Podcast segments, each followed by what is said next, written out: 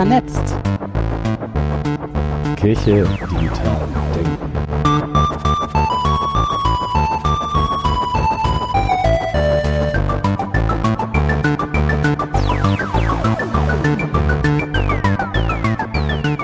Herzlich willkommen zur zweiten Nummer von dem Podcast Vernetzt. Kirche digital denken. Wieder mit Steffi. Timo und Paula, hallo. Hallo Paula. Wir sind zu Gast bei dir im AKD, dem Amt kirchlicher Dienste. Und du arbeitest hier als was denn eigentlich? Ja, also ganz offiziell nennt sich das Studienleiterin für Religionspädagogik und Mediendidaktik. Also alles, was mit Lehren und Lernen mit Medien zu tun hat, ist meine Aufgabe. Okay, und wir sprechen so ein bisschen über deine Arbeit, deine Themen heute und haben vorher ein Medienthema unsererseits noch. Wie ihr es gerade gehört habt, haben wir endlich einen Jingle. Und zwar habe ich äh, Tyler Larsen, ähm, der 8-Bit-Musik äh, macht und da drin Kirchenlieder verarbeitet hat in drei Alben ähm, und die äh, gratis im Internet zur Verfügung stellt auf noistrade.com slash Tyler Larsen oder so, den Link findet ihr in den Shownotes, ähm, gefragt, ob wir dieses äh, Lied, eine feste Burg ist unser Gott auf Deutsch, äh, verwenden können für einen Jingle und er war so, ja, das klingt doch nach einem voll guten Projekt, mach das mal. Ähm, und deshalb haben wir jetzt endlich einen eigenen Jingle. Ja, also danke an Tyler Larsen. Okay. Dann äh, war das das Vorgeplänkel und äh, jetzt geht's irgendwie zum medialen Gebrauch von digitaler Kirche ähm, und ähm, deiner Arbeit. Ähm, mit wem arbeitest du eigentlich so hauptsächlich zusammen? Hauptsächlich wahrscheinlich mit meinem Arbeitsplatz und meinem Computer, aber also von der Stellenausschreibung ist die Hauptzielgruppe die Lehrkräfte und angehenden Lehrkräfte, aber es hat sich jetzt mittlerweile relativ ausgeweitet. Also ich bin in der Vikarsausbildung, in der, bin auf Fahrkonventen, arbeite viel mit dem Studienleiter für Konfirmandenarbeit, ähm, der Studienleiterin für Arbeit mit Kindern. Also es ist im Prinzip alles, was irgendwie mit Bildung in der kirchlichen Arbeit zu tun hat. Absolut umfassend und vielseitig. Und du machst dann Fortbildung äh, mit und für diese Menschen? Genau, also die Hauptaufgabe sind Fortbildung, obwohl die jetzt zeitlich nicht so häufig vorkommen, sondern ähm, also man erarbeitet vor allem ganz viel Konzepte mit medididaktischen Schwerpunkt. Ähm, ich bin in einer Zeitsprungredaktion und ähm, muss dort auch regelmäßig, da möchte dort auch regelmäßig Artikel schreiben. Was ist der Zeitsprung für alle Menschen, die ihn noch nicht kennen sollten? Das glaube ich nicht. der Zeitsprung ist sozusagen die religionspädagogische Zeitschrift der EGBO und hat hier Sitz im AKD, früher von Jens Kramer geleitet und jetzt von Frau Schröder. Und ihr macht so Arbeitshilfen und thematische genau, Reflexionen. Genau, also jede Landeskirche hat ja meist eine religionspädagogische Publikation und bei uns ist es der Zeitsprung. Also richtet sich hauptsächlich an die Religionslehrer und Religionslehrerinnen, aber auch für jeden anderen, der interessiert ist in dem Bereich. Und die kann man, glaube ich, auch kostenlos in der PDF-Version im Netz finden, oder? Genau, Ja. ist eine völlig freie Datei bei uns auf der Website zu finden. Ja, und neben den Fortbildungen und Publikationen ähm, äh, könnte man sagen, gibt es quasi im medienpädagogischen Bereich so vier Schwerpunkte, die sich herausgebildet haben.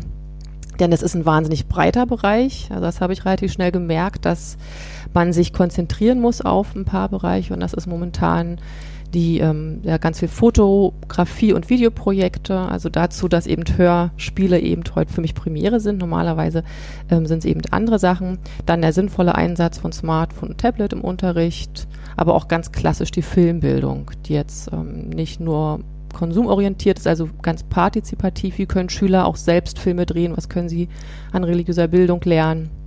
Und ein ganz besonderes Herzstück, das wird wahrscheinlich jetzt viele schockieren, weil es gar nicht so digital ist, ist die Literaturpädagogik, die mir sehr viel Spaß macht und wo man äh, ja schön crossmedial arbeiten kann. Da kommen wir bestimmt auch nochmal später zu sprechen. Ja, schön. Da haben wir ja gerade schon einen großen Einblick gekriegt. Dann gehen wir doch mal in ein Thema tiefer rein. An deiner Tür hängt äh, äh, Werbung für Ja. das neueste Produkt, Selfies. Genau, Ähm, äh, um was geht's in äh, der Arbeitshandreiche oder was ist es genau? genau. Also es war ursprünglich ein konkretes Schülerprojekt. Also eigentlich habe ich ja mit Schülern nicht mehr so viel zu tun. Ich war ja ursprünglich, also vom Hause aus Gymnasiallehrerin und war zehn Jahre in Brandenburg an einer staatlichen Schule. Religionslehrerin und habe jetzt ja im Prinzip de facto gar nicht mehr mit Schülern zu tun, finde es aber wahnsinnig wichtig.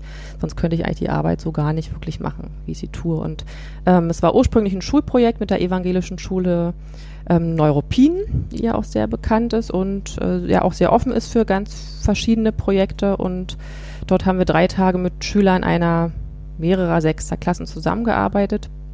Und es ging um das Schlagwort, das Passwort Selfies aber im Prinzip eigentlich um viel mehr. Es ging um Identitätsfragen, um ganz viele religionspädagogische Fragestellungen, die wir mit den Schülern drei Tage gemacht haben und auch ganz konkret Medienpädagogik. Also wie kann Fotografie denn auch zu Kunst anregen? Also Schüler kennen ja meist oder nutzen ihr Smartphone ähm, maximal, wenn es Fotograf um Fotografie geht, um zehnmal irgendwie ein Selfie machen und zehnmal eine ganz bestimmte Handbewegung. Aber wie kann man tatsächlich auch selbstwirksam über Fotografie künstlerisch tätig werden. Das war für sie, glaube ich, eine ganz um, schöne Erkenntnis. Also die hatten wahnsinnig viel Freude erstmal an dem Medium Fotografie. Es war für sie sehr neu. Ähm, und dann die Brücke sozusagen zu ganz vielen theologischen Themen. Das haben wir versucht dort ähm, zu tun. Und daraus hat sich jetzt ein fertiges Fortbildungskonzept entwickelt. Also ich bin in verschiedenen Kirchenkreisen. Ähm, auf den Tagungen zur Konfirmandarbeit wird das vorgestellt und es gibt eben diese Handreichung, diese didaktische Handreichung. Und wird es angenommen oder ist ja. äh, da so eine Scheu auch vorhanden mit der Selfie-Pose? Nee, ich glaube eher, dass ganz viele das ähm, nutzen, weil sie denken, dadurch können sie vielleicht auch Heranwachsende erreichen. Ne? Also es ist ja wie gesagt einfach auch so ein Basswort, was sehr verbraucht ist, aber dann sozusagen auch zu entdecken, wie vielfältig pädagogisch man damit arbeiten kann, das reizt relativ viele. Also es ist ganz im Gegenteil, es ist eines der erfolgreichsten Projekte eigentlich, meine Arbeit. Und wie reagieren die Schüler und Schülerinnen darauf? Fotografieren die sich alle gerne oder sind manche da auch so, hm, jetzt ich und nee, kann ich nicht lieber einen Baum fotografieren? Können Sie auch. also wir haben also Fotopädagogik betrieben. Das heißt ja, dass man erstmal so grundlegend anfängt, mit Perspektive zu arbeiten. Und das ist vielleicht auch erstmal simpel, sich auf den Boden, auf die Wiese legen. Neuropin, die Schule ist ja quasi am Wasser gebaut. Es liegt sehr in der Natur. Also wir haben erstmal ganz grundlegend mit Fototechniken gearbeitet, damit Sie das dann für Ihre ähm, Fotoaufträge sozusagen nutzen können, wo es dann um Identitätsfragen ging. Genau. Sie kennen eigentlich auch aus Social Media Kontexten ähm, ja sogenannte Influencer, die ja auch ganz viel in Perspektive arbeiten und Videos drehen. Also es war ihnen eigentlich nicht unbekannt. Sie kennen es aus, ihren, aus ihrer Lebenswelt. Genau, also was vielleicht, weil deine Frage war ja so ein bisschen die, die Scheu vorm Fotografieren. Ähm, also bei den Schülern, wir haben es ja nur an dieser einen Schülerzielgruppe getestet und von daher ist das auch jetzt nicht so ähm, aussagekräftig, weil da Schüler sind, die sehr reflektiert waren für ihr Alter. Also eigentlich ist sechste Klasse sogar an der Grenze, wenn es um Metaebene und Selbstreflexion geht. Und die waren schon relativ weit. Was mich überrascht hat, war, dass sie tatsächlich alle ein Smartphone schon hatten. Ne? Also absolut äh, übereinstimmt mit der Gym-Studie. Ähm, genau, aber normalerweise fängt man eigentlich in, in dem Bereich erst ab der siebten Klasse an. Die haben das schon sehr gut hinbekommen. Das ist bestimmt nicht bei allen Schülern so. Und die Fotos, die in dem Kontext entstanden sind, äh, werden die irgendwie weiterverwendet oder bleibt es in mhm. dem Projektrahmen? Das sollte in dem Projektrahmen sein. Also wir haben ein, zwei Fotos, da haben wir uns die Rechte geholt, auch für die Publikation, aber die auch die Ansage am Anfang war, dass das ein geschützter Raum ist, wo sie sich auch mal trauen können, ganz anders zu zeigen, weil wir hatten auch relativ viel Jungen, das war auch nochmal so eine Überraschung. Es war also nicht so ein reiner Mädchenkurs, sondern viel Jungen, die mitgemacht haben und ich glaube, denen war das sehr wichtig, dass das jetzt nicht ähm, automatisch nach außen geht und auf jeder Website irgendwie von der EGBO. Und warum ähm, bist du davon ausgegangen, dass es ein Mädchenkurs wird? Ähm, ist das erfahrungswert? Ja, ist ja auch tatsächlich so, wenn man bei Google Selfie eingibt, dann ist, glaube ich, der höhere Prozentsatz ähm, eher weiblich. Also es gibt mittlerweile auch natürlich ähm, Jungen, die das komplette Spektrum von ähm, weiß ich, sportlichen Selfies oder sehr ästhetischen Selfies abbilden, aber vorrangig ist das, glaube ich, ähm, leider noch sehr gendertypisch vertreten. Okay. Und habt ihr das äh, Gender-Thema auch behandelt ja, dann da drin? auf jeden Fall. Also wir haben uns verschiedene Darstellungen aus dem Internet eben angeschaut und eben auch erstmal darüber gesprochen, wie die Selbstdarstellung, die Selbstwahrnehmung und Fremdwahrnehmung ähm, ja für sie sozusagen sichtbar wird und wie sie selbst auch Darstellungen im Netz nutzen. Das war so der erste Schritt, um ins Thema einzusteigen. Und wenn Jungen in der Regel nicht so viele Selfies machen, was machen die dann für Fotos? Also wenn sie überhaupt Selfies machen, dann ist das eher sozusagen der humorvolle Bereich, den sie versuchen abzudecken. Ne, also es gibt ja auch so bei den äh, Mädchen in einer bestimmten Altersgruppe, glaube bis 18 kann man das hochziehen, sehr auf ähm, ja, Schönheitsidealen nacheifern fixiert und bei Jungen ist das, kann man glaube ich bei den Fußballer-Instagram-Accounts ganz gut abschauen, dass es eher um Humor geht, um, was ich meine, Freunde irgendwie zu dokumentieren. Ähm, aber es gibt, wie gesagt, auch mittlerweile wirklich viele Jungen, die, weiß ich, diese typischen Spiegel-Selfies machen. Also es wird einfach, die Grenzen, die verschwimmen eigentlich immer mehr. Ihr habt das Material auch unter Creative Commons veröffentlicht. Ähm, ist das ein spezielles Thema ähm, gewesen, unter welchen Lizenzen eure Arbeit veröffentlicht wird oder ist es eh so? Also ich würde am liebsten ganz viel über OER-Lizenz veröffentlichen. Ähm, da muss man sich, glaube ich, aber allgemein nochmal hier im Akademie ECPO noch ein bisschen anders aufstellen. Also wir ähm, arbeiten noch nicht grundlegend so. Es gibt Institute, die ähm, ihre Publikation auch wirklich schon mit freien Lizenzen herausgeben und eben auch selbst Fotos benutzen.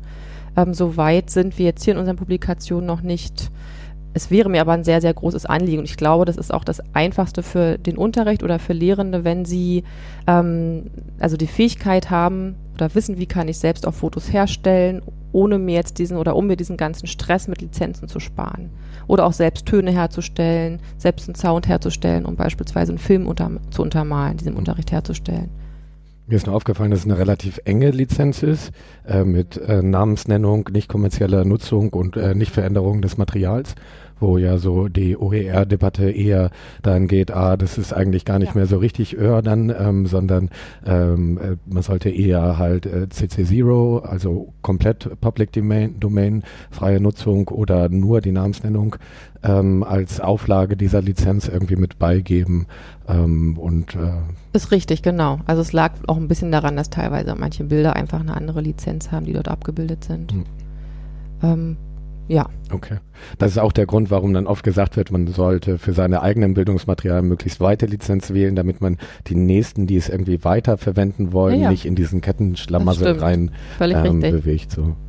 Genau, da haben wir einfach noch so wahrscheinlich selbst noch einen gewissen Weg vor uns. Ja. Du bist ja auch in so religionspädagogischen Debatten auf Twitter und so so ein bisschen mit unterwegs. Ähm, wie weit ist Twitter so ein Ort für dich, für so Fachaustausch? Ganz enorm. Also das wäre auch ein Projekt gewesen. Ihr habt ja nach Herzensprojekten gefragt. Also gerade diese überregionale Vernetzung oder auch mittlerweile internationale Vernetzung im religionspädagogischen Bereich ist erst durch Twitter entstanden. Ich habe das ähm, relativ spät erst begonnen. Das stammt wahrscheinlich so ein bisschen aus meiner Lehrertätigkeit, wo man noch so ein bisschen äh, eine Hemmschwelle hat, öffentlich zu werden, weil Schulen meist damit ein Problem haben. Und seitdem ich sozusagen auf Twitter ganz aktiv bin und auch äh, sehe, also inwiefern das eine Face-to-Face-Kommunikation unterstützt. Also der Reli-Chat, auf den komme ich später nochmal, ist ein ganz gutes Beispiel dafür, ähm, ist das eigentlich nicht mehr wegzudenken aus meiner Arbeit. Also das ist eben so ein Herzensstück von mir. Das ist eine Ebene darüber. Darunter kommt die konkrete praxisorientierte Arbeit, die ich euch gerade vorgestellt habe. Und dann eben, ähm, wie kann kirchliche Bildungsarbeit ähm, überregional, international gestaltet werden? Welche Diskussionen gibt es? Wie kann ich mich daran beteiligen? Was kann ich für Impulse für die, für die ECPO und fürs AKD mit hineinnehmen? Und was ist das im Konkretum, äh, was dich ähm, ja. letztens bewegt hat? Naja, also es sind wie gesagt zum einen der Reli-Chat. Ich weiß nicht, ob ihr den kennt. Es gibt ja mittlerweile relativ viele Bildungschats im Internet. Der Edu-Chat ist so der größere. Es gibt mittlerweile sogar einen Biblio-Chat. Also die Bibliotheken ähm, beschäftigen sich mittlerweile auch mit der digitalisierten Welt.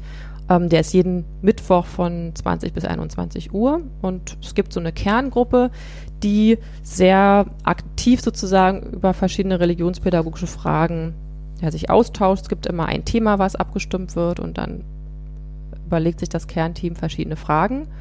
Ähm, und daraus hat sich jetzt tatsächlich ein Barcamp entwickelt, was nächstes Jahr in Saarbrücken stattfindet was aber international ist, also wo Religionspädagogen aus, aus Wien, aus der Schweiz und eben quer durch Deutschland sich dort treffen, weil wir Lust hatten, nach dem ganzen Diskurs irgendwie bei Twitter jetzt mal konkret uns zu sehen und vielleicht nochmal ganz andere Projekte anzustoßen. Also das finde ich wahnsinnig spannend. Willst du den Termin davon direkt in den Raum werfen oder hast du ihn nicht präsent?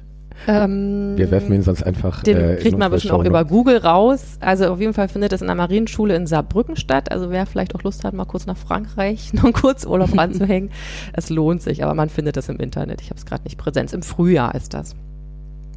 Genau, also das ist so ein konkretes Thema, wo ich aber nur mitmache und wo ich richtig gestaltet habe, war die Alpica Online-Fortbildung. Viele werden aber auch den Begriff jetzt nicht kennen.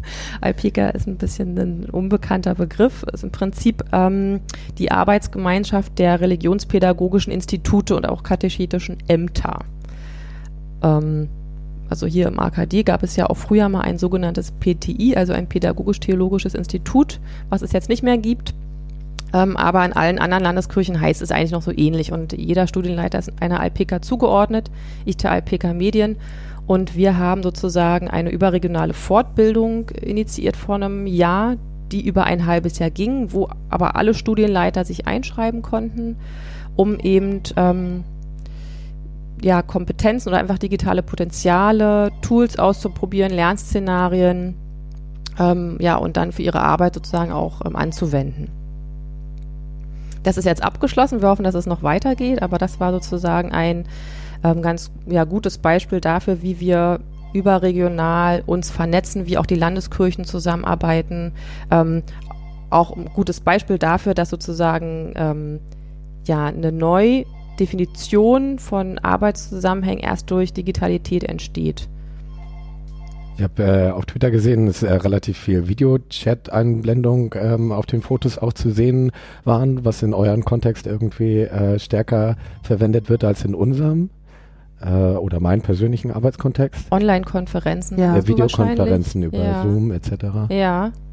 Genau, also weil wir ja im Prinzip natürlich nicht alle uns in Berlin sehen können und die Alpika Mede ist, glaube ich, die am besten vernetzte Alpika. Wir arbeiten wirklich sehr viel miteinander zusammen ähm, teilen für Expertise und ähm, mussten für die Fortbildung natürlich auch einfach das Konzept ja, kreieren und uns darüber ähm, Gedanken machen, wie wir uns am ehesten treffen. Und von daher war das eigentlich relativ naheliegend, dass wir Online-Konferenzen einführen, okay. was eigentlich nach Standardrepertoire von uns mittlerweile ist. Und in welchem Umfang äh, ist es dann im Verhältnis zur Präsenz? 80, 20, also 80 Prozent online konferieren, 20 Prozent real treffen. Obwohl das äh, Online-Konferieren ja auch schon was Reales hat. Ja. ja. Und gab es da Widerstände von Einzelnen? Die ja. erst ein bisschen überredet ja, werden mussten? auf jeden Fall. Das ist auch in Ordnung. Also man hat ja selbst auch Widerstände. Es ist ja bei weitem nicht so, dass man ähm, ja, dass Digitalität nicht auch Widerstände mit sich trägt, sondern äh, es gab natürlich auch Studienleiter, die ja einfach auch eine gewisse Haltung mitbringen. Es hat ja auch erstmal im ersten Schritt was mit Haltung zu tun, ob ich etwas ausprobiere. Und das haben wir versucht abzubauen. Und am Ende kamen wirklich ganz tolle Projekte raus. Und das Schöne war, der Nebeneffekt, dass tatsächlich Institute zusammengearbeitet haben und beispielsweise eine Website ähm, kreiert haben für ähm, die in die Religionslehrer, die in einer inklusiven Religionspädagogik arbeiten, weil die meist gar nicht mehr vorkommen. Ne? Also die haben zu wenig Angebote und wollten jetzt einfach was Neues schaffen. Da waren wir eigentlich sehr stolz drauf, dass sie vor allem erkannt haben, ähm, ja, dass Kollaboration einfach so ein Effekt ist, der davor wahrscheinlich nicht so verbreitet war. Ja, Kollaboration nochmal kurz für die, die sich mit den Begriffen noch nicht so auskennen, gemeinsam arbeiten.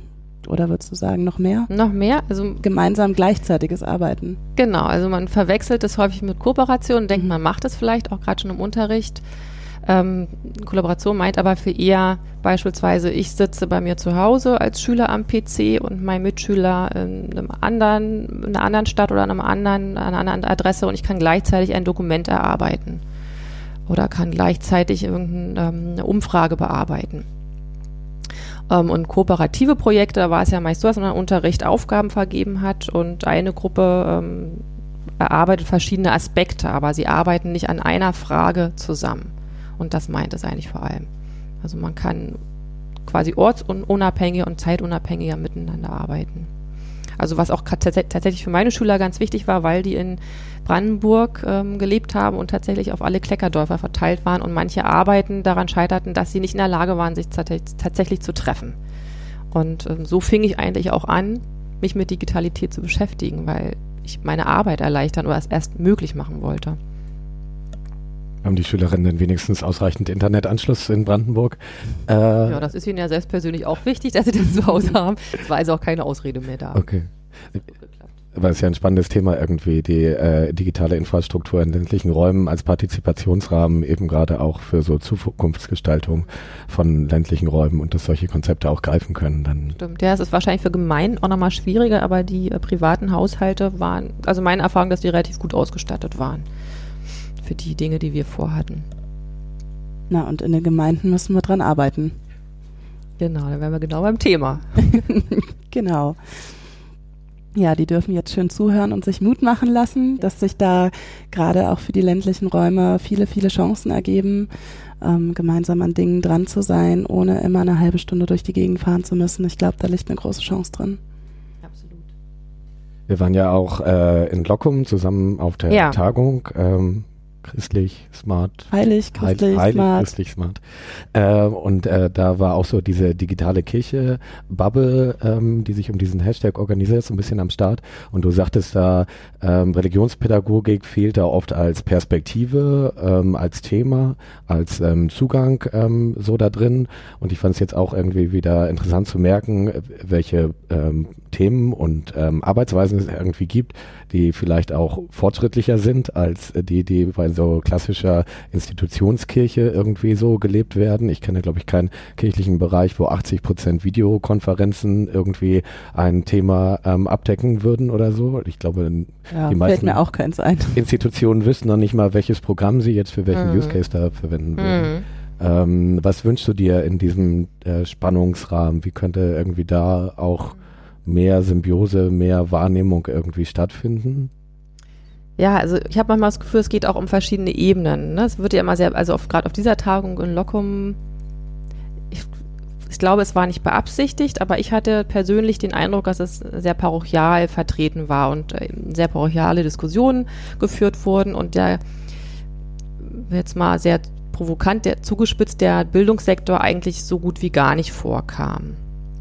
Ähm, und ich bin jetzt zwar für den Religionsunterricht zuständig, weitestgehend, aber ich würde mal sagen, jeder, der irgendwie im pädagogischen Zusammenhang arbeitet, also egal ob jetzt ähm, Konfirmandenarbeit, Arbeit mit Kindern, Erwachsenenbildung, Arbeit mit Senioren, das ist alles ein pädagogischer Zusammenhang und eigentlich sind die Gedanken immer ähnlich und gleich. Also vielleicht ist der Anspruch ein anderer und auch der Verpflichtungscharakter ist natürlich in der Schule naturgemäß ein anderer, aber ich fände es ganz schön, wenn man grundlegend erkennt, dass wir in vielen Bereichen uns pädagogische Gedanken machen müssen und dann vielleicht auch dementsprechend Personen auf dem Podium sitzen oder auch Workshops geben, die das vielleicht ein bisschen abdecken. Also ich hatte tatsächlich so ein bisschen den Eindruck, ähm, bin ich eigentlich die Zielgruppe, die Sie ansprechen wollen?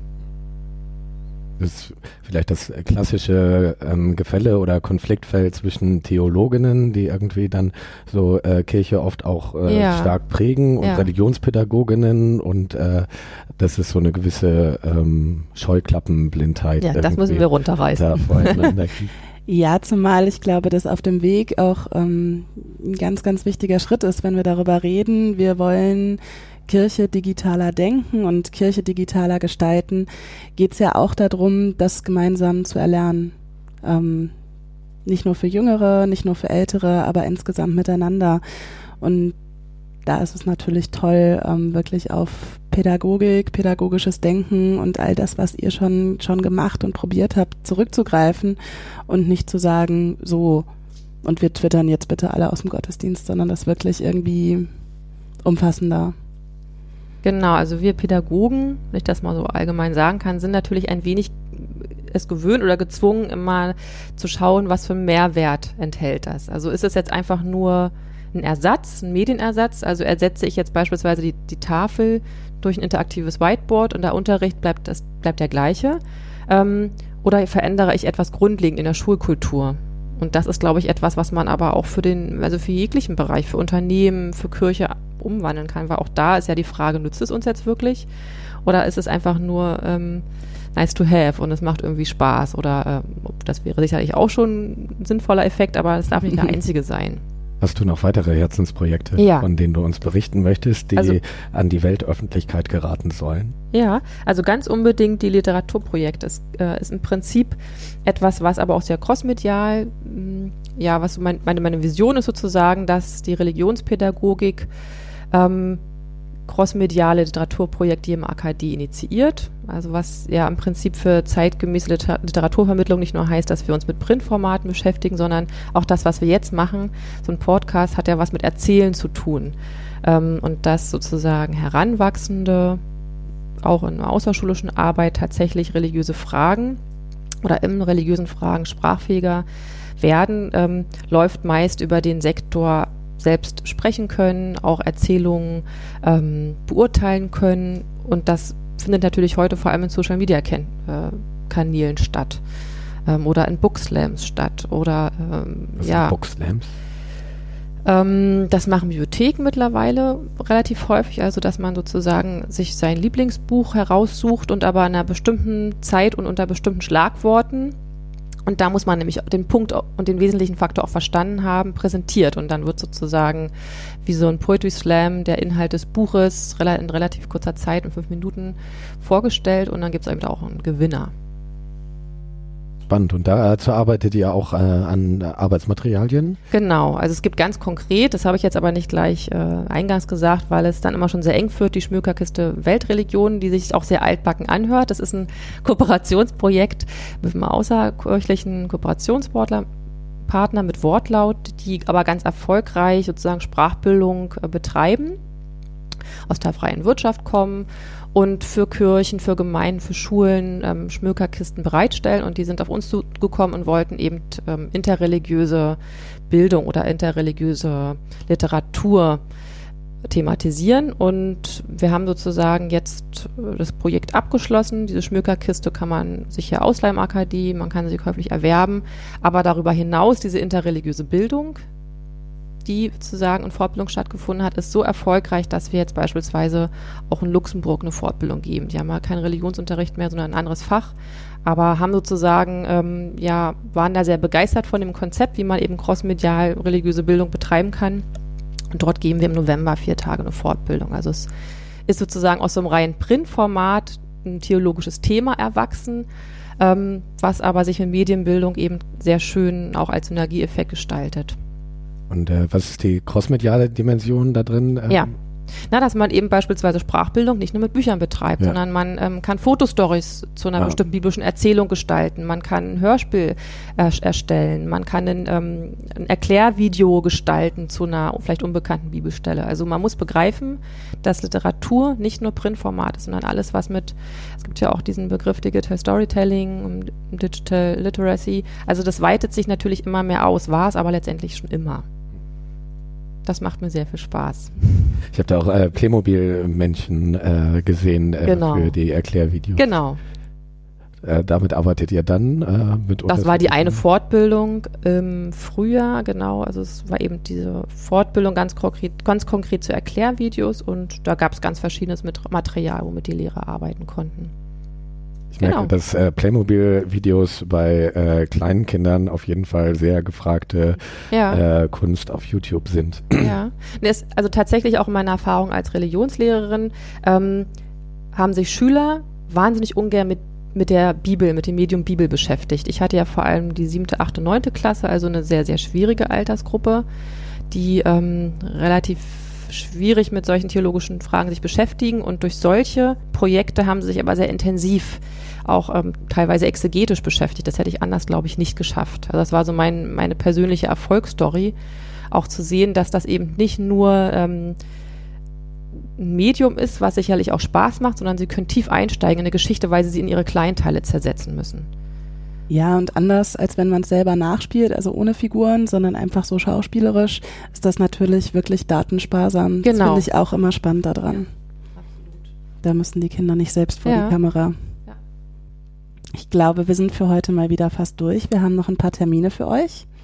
Aber Paula, falls noch nicht alle deine Themen dran gewesen sind, hast Ja. du jetzt noch deine Chance. Ich glaube, ich habe alle meine Themen genannt. Es war auf jeden Fall, die Zeit ging wahnsinnig schnell rum und es hat mir sehr, sehr viel Spaß gemacht. Danke für die Einladung, ihr beiden. Und du hast am Anfang, noch bevor wir die Aufnahme gestartet haben, gesagt, dass du schon ganz lange nicht mehr in Mikro gesprochen hast, Ja. sondern das letzte Mal in einen Kassettenrekorder. Genau. Ja, das ist nur, ist tatsächlich so. Also ich habe immer schon sehr medial gearbeitet, aber es ist bei mir eben bei Hörspielen vor, weiß ich nicht, 20 Jahren ganz oldschool der Kassettenrekorder gewesen. Großer Sprung heute. Und du kannst es vermutlich jetzt nicht sagen, aber kommt das jetzt auch in dein Medienrepertoire rein? Habe ich tatsächlich auch vorgehabt für nächstes Jahr Hörspiele. Also ob es jetzt ein Podcast sein Ja. wird, nicht, aber ähm, Hörspiele ähm, finde ich auch tatsächlich für Kinder und Heranwachsende eine ganz spannende Sache. Werde ich machen, habe ich mir vorgenommen. Und hörst du eigentlich selber auch Podcasts? Ja, ein paar. Also ich würde nicht sagen, dass es mein vorrangiges Medium ist, aber es gibt eins, eins, zwei nicht theologische, eher aus der literarischen Ebene, die ich tatsächlich regelmäßig höre. Und willst du einen deiner Podcasts äh, den Hörenden empfehlen? Weil das ist auch so ein Standardblock, den wir Ja. gerne noch reinwerfen. Also es gibt ähm, von Deutschlandradio eigentlich einen ganz guten Blog, den man nutzen kann und von Carla Pau. Ich glaube, ihr Twitter-Name ist nochmal ein anderer, aber ähm, ja, man findet sie auf jeden Fall als einer der bekanntesten, die sich mit, mit dem Hashtag Booklover, glaube ich, beschäftigen, die auch sehr viel innovative Ideen für den Buchhandel sich überlegt hat und ähm, ja auch verschiedene Bücher vorstellt. Also den Twitter-Account, der ist auf jeden Fall zu empfehlen und die hat auch einen Podcast. Wir werden das gleich auf jeden Fall suchen und dann könnt ihr es in den Shownotes sehen. Ähm, ich würde diese Woche auch nochmal einen Podcast empfehlen, äh, der nicht so aus meiner üblichen Podcast-DIY-Bubble ist, sondern vom Bayerischen Rundfunk. Ähm, der Zündfunkgenerator ist ein äh, längeres äh, Feature-Format, wo es um verschiedene ähm, Themen geht. Ähm, letztens war es irgendwie auch äh, um ähm, Gramsci und äh, die äh, linke Theorie, äh, wie sie von rechten äh, Populisten mittlerweile gekapert wird oder auch die Frage, wie ist eigentlich äh, Feminismus, Frauen und Popkultur äh, mittlerweile da. Ähm, was ich ganz nett finde, ist, dass er tatsächlich mit der normalen Radiomusik auch noch so zwischendurch irgendwie unterfüttert ist äh, und ich weiß gar nicht, ob er sich auch automatisch depubliziert aus meiner Podcast-App. Äh, zum Glück nicht. Ähm, das wäre meine ähm, Hörempfehlung, äh, auch mal aus dem außerkirchlichen ähm, Bereich. Wunderbar. Und habe ich das richtig verstanden? Das ist so soziologisch, bisschen politisch oder ganz breit gestreut? Gesellschaft, Dingsbums, Alles, was Menschen erleben können. gesellschaftspolitisch ist ja irgendwie auch sehr weit. Also die aktuelle Folge habe ich noch nicht gehört. Aus alt macht neu, wie nachhaltig ist Recycling in der Mode. Ähm, also äh, relativ breit aufgestellt und gut hörbar. Ähm, und ja. Wie lange geht der? Ähm, immer so eine Dreiviertelstunde hätte ich gefühlt gesagt, aber halt mit Musik zwischendurch. Für mich ist es nicht das Maximum, aber anderes Thema. Das haben wir ja, glaube ich, im, in der Nulda-Folge. Ausführlich besprochen. Genau, und irgendwann gönnen wir uns immer auch einen ganz langen Podcast. genau, aber für heute sind wir fast durch. Wir wollen euch noch ein paar Termine mitgeben. Und zwar machen wir heute einfach mal ein Barcamp-Termin-Blog. Drei Barcamps für euch. Und zwar, kurz gucken, das erste, was stattfindet, ist das Barcamp Camp Barrierefreie Digitale Gesellschaft am 25. September in Potsdam. Da könnt ihr euch noch bis zum 31. August anmelden. Wo das geht, wie das geht, kommt natürlich auch in die Show Notes. Dann kommt als nächstes Barcamp am 9. Februar das Barcamp Nord. Äh, Hanse Barcamp wird es vielleicht auch heißen, ähm, weil es mit der Bremischen Kirche zusammen äh, von der, mit der Nordkirche gemacht wird, die letztes Jahr zum ersten Mal eins gemacht haben. Ähm, am 9. Februar, der Ort steht noch nicht offiziell, ich schätze aber mal fast, dass es wieder in Hamburg ist.